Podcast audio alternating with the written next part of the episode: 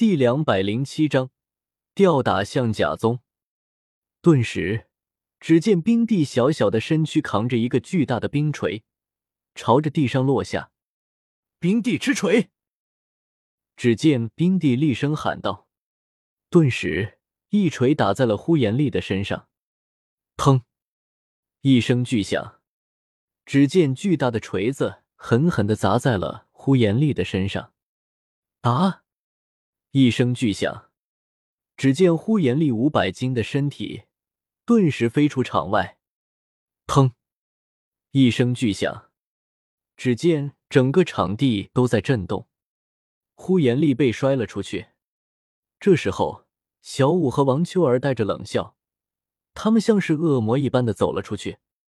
这时候，两大大胖子被小五和王王秋儿吓得瑟瑟发抖。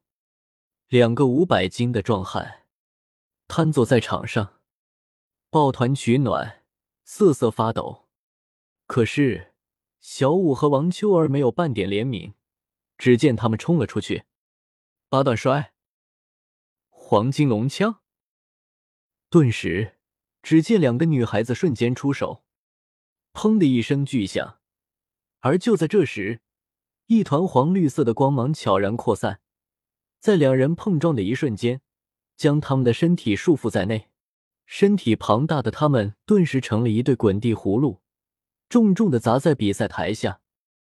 至此，整个象甲学院全部七名队员都已经失去了抵抗的能力。当银尘学院七人再次围在这两人身边的时候，裁判不得不宣布这场比赛的胜利者。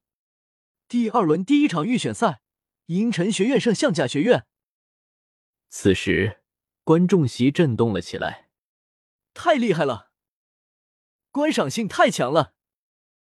这银尘学院的实力，直接就是碾压啊！银尘学院还没发力呢，他们虽然每一个人出手了，但是还没有配合就这么强大。我赌一万金魂币，今年的冠军肯定是银尘学院。砰！贵宾席上一声爆响。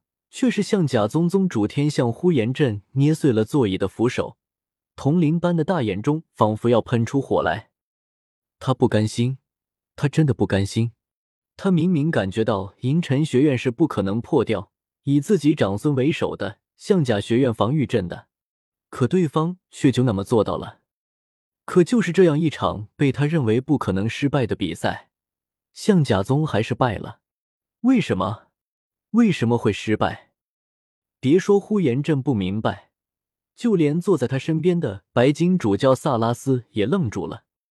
虽然银尘学院的七人中所有人的实力超过了四十级，可是象甲宗也有三个人达到这样的程度，而呼延丽又使用了魂骨，按道理来说，足以弥补武魂融合技的差距。再加上象甲宗七人所拥有的武魂都是顶级武魂钻石猛犸，整体实力明显要强过对手。可为什么他们还是输了呢？而且不仅输了，他们还输的那么难看。以力量为傲的象甲宗，竟然在力量之上被人家吊打。宁风致的脸上此时已经满是微笑，看着比赛台上正在欢呼胜利的银尘学院七人。心中不禁暗暗赞叹，在他身边的古斗罗此时也是眼睛大亮，喃喃的自言自语道：“不愧是萧晨，不愧是银尘学院，不仅仅他是怪物，他培育出来的魂师们都是怪物。”宁风致看向萧晨道：“萧晨远远不止这么简单，我有一种预感，萧晨将来必定是斗罗大陆上的风云人物，只怕连我们七宝琉璃宗。”也要臣服在他之下啊！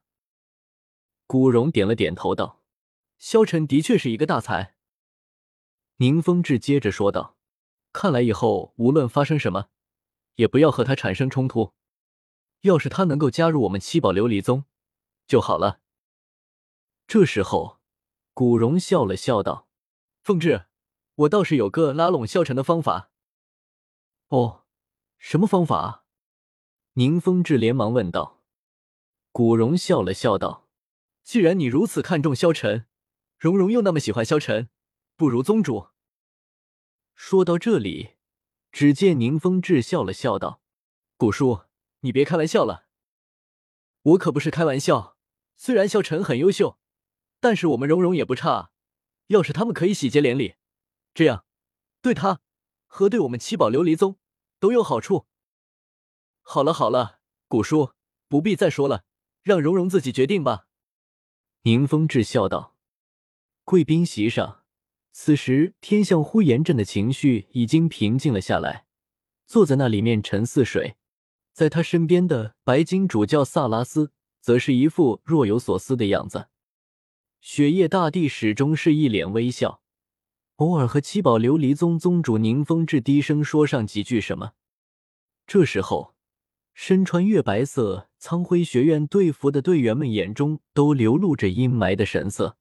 他们怎么也没想到，连象甲学院那样的对手都能够战胜。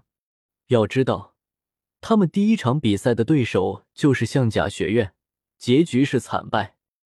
而苍辉学院这一届由魂圣十年带队，目标就是挺进晋级赛和总决赛。此时他们已经输了一场，如果再继续输下去，还怎么完成目标？